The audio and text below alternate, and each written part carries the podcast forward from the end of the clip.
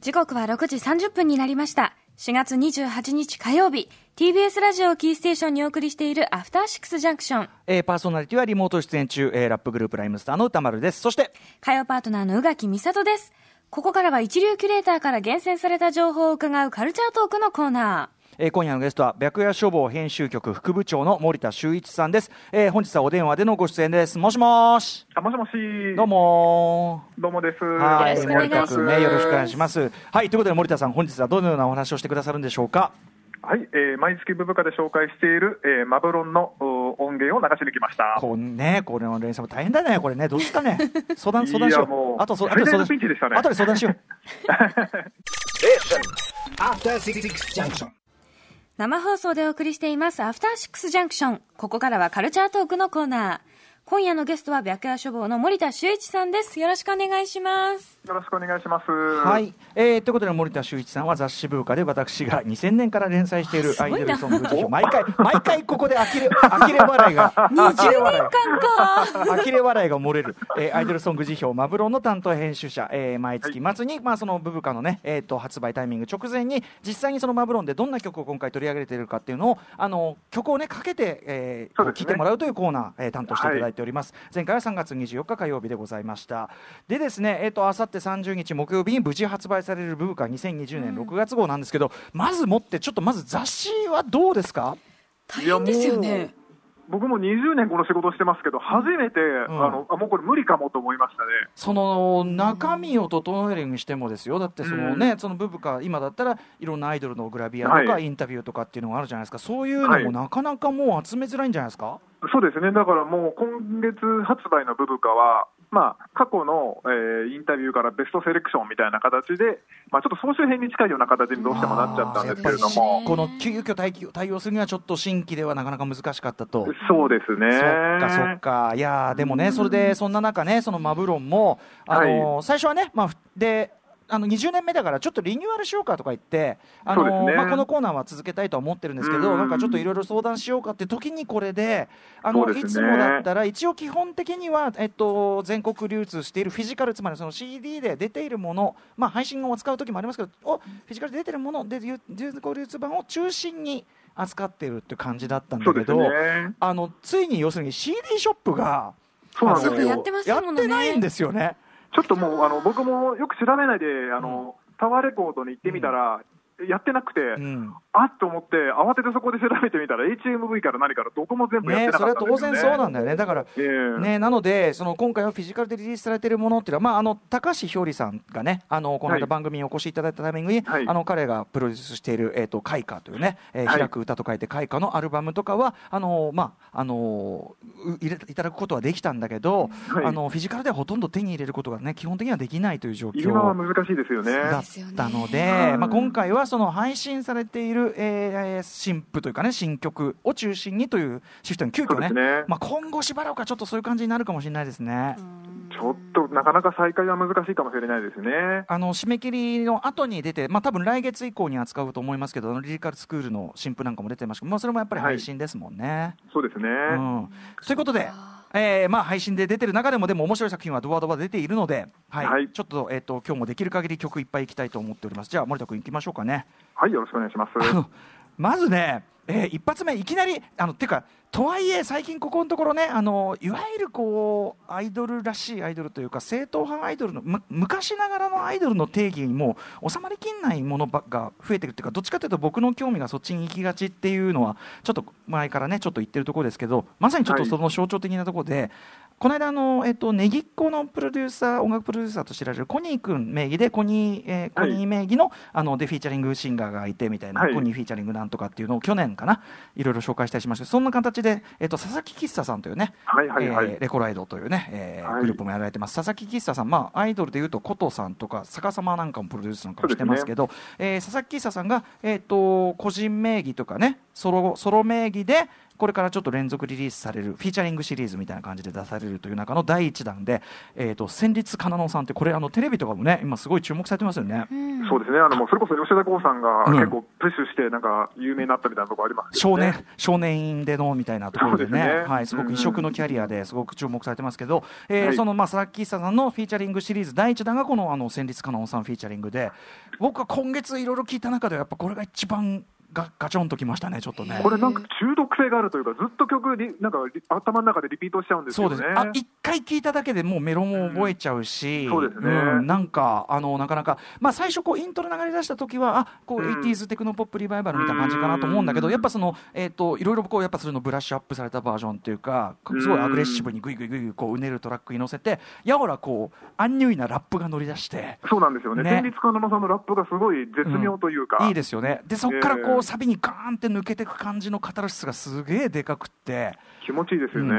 あのあえて欠点を言うならば俺これラップが一番しかなくて要するに今の今時の曲っぽく短いじゃないですか。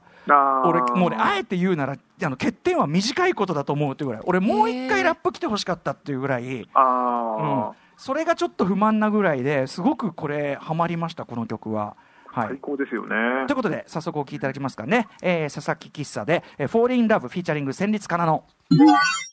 はい、えー佐々木喫茶フィーチャリング戦慄かなので「フォーリンラブ」をお聴きいただいております。いやーこれでもねこのフィーチャリングシリーズどういう人選で続くのかちょっと分かんないけどだからアイドル的な人選かどうか分かんないけどそうですね。うん、でもこれに関して言えばもうなんか、うん。俺的にはもう早くも今年のベストとかだったら多うん。分相当上に入れちゃうなみたいなぐらい気に。ただなもう一番聞かせてくれよラップ、うん、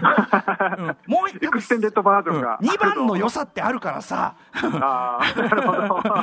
って勝手なねないものねだりをするしますかっこいいでしょ？宇垣さんこれ、うん、可愛いですね、かわいい、なんか。うん。ちょっとあんでもね歌詞とかがちょっとなんかこうすごく尖った意味不明さ難解さっていうか、うん。なんかエッジーなこうアンニュイさっていうかねそういう感じがねちょっとこういいいいですね。非常に声は可愛いんだけど、なんかこう抜けてるといううん。か、あと力が入ってなんかね歌詞とかにトゲがあるんだよねなんか。ううん。ん、そこがすごくやっぱあの今っぽいかなっていう感じがしぴったりなのかますもしれない。はい、ということで佐々木久さんフィーチャリング戦慄かなのでフォーリンラボを聴いていただきました。ポンポンいきましょう、えー、2曲目、えー、2曲目はですねあのーねぎっこのねそれぞれのソロ活動曲みたいなのがちょいちょいあって楓さんなんか素晴らしいアルバムね、えー去年出したりしてましたけどえーと奈緒さんねあのご結婚されてなお現役活動続行という本当に素晴らしいあのスタンスでやられてます。奈緒さんの、えっとえーセンター記念シングルというのがこう出てですねこちらがですね、えー作詞作曲が、えーこの番組もでもねスタジオライブとかもやっていただきました。我々ライムスターとも仲がいいスクービードゥリーダー松木泰次郎さんの、えーフィーチャリングでスクービードゥが実際演奏も手掛けて、まあ、これはもう間違いない。もう間違いないですね。曲でございましたね、えーじゃあもう聴いていただきましょう、えー、奈緒さんでベストフレンド はい、えー、と、なおさんでベストフレンドを聞いていただいております。あの、まあね、本当にスクービードゥらしい、こう、なんか軽快な、あの、ファンクで、なんか、まあ、早めのファンクみたいな感じなんだけど、やっぱ、あの、こんなに、なんていうの？あの、爽やかになりませんから、スクービードゥがやるとね。あの、基本的にはもうめちゃめちゃ暑苦しくなりますから、奴らがやると。だから、スクービードゥなの風味なんだけど、やっぱりちょっとなおさんならではの、ちょっと、ちょっと低体温な感じっていうかね。うんうんこの感じがやっぱり、あの、独自の感じになってていいんじゃないですかね。爽やか。いいですよね、うん。はい、あのカップリングもすごいいい曲だったりするんでぜひぜひおすすめでございます。まあもうねぎっこチームは間違いない感じですね。はい、えー、続きましてえっ、とですねえっ、とナノモラルっていうこれはだから男女2人組ユニットだからもうねここまで入れるといよいよもうアイドルソングって何っていう感じだけど ただあの雨宮美空さんっていうねあのアバンダンドとかいろいろこう、うん。あれですよねアイドルグループをこうライブアイドルシーンをこうまあグループ渡り歩いてきたというそうですよね。んな方ですよね。はい。で雨宮美空さんがその梶原パセリちゃんという方と組んだ男女2人組ユニットで、まあ、非常にこうなんていうのかな、まあ、こここ昔で言えばもう絶対にアイドルソングってくくりにはしないけど、うんでも多分今だったらそういうアイドルイベントとかに多分彼らも出るしなんかその。あの音楽像的にも今こういうところまで含まれるんだっていうか、まあ、すごくあらゆる意味で今っぽいなっていうか、うーん。うんで割とやっぱそういうところにこうフレッシュなここのを感じる時期かなという感感じが私は個人的にはしていますということで入れさせていただきました。えっ、とですねミニサードミニアルバムえっ、と枕のそう枕の掃除に収録されている曲でこれあの他はね割とあのえっ、と割とギターロックというかね。そういう感じのが多いんだけどあのこれだけちょっとレイドバックしたグルーブでちょちょっとブラックミュージック感があるというか、えーという意味でこの1曲を選ばせていただきましたナノモラルで「タリラデタリラ」はい、ナノモラル、えー、タリラデタリラ聞いていただいております。はい、ということで、まああのちょっとでもエキセントリックだけどちゃんとアイドルソング的なキュートさもね、やっぱ雨宮美空さんのボーカルがあるからちゃんとそれに着地してますね。うん、はい。まあでもイントロ聞いただけでおかっこいいって感じしますよねこれね。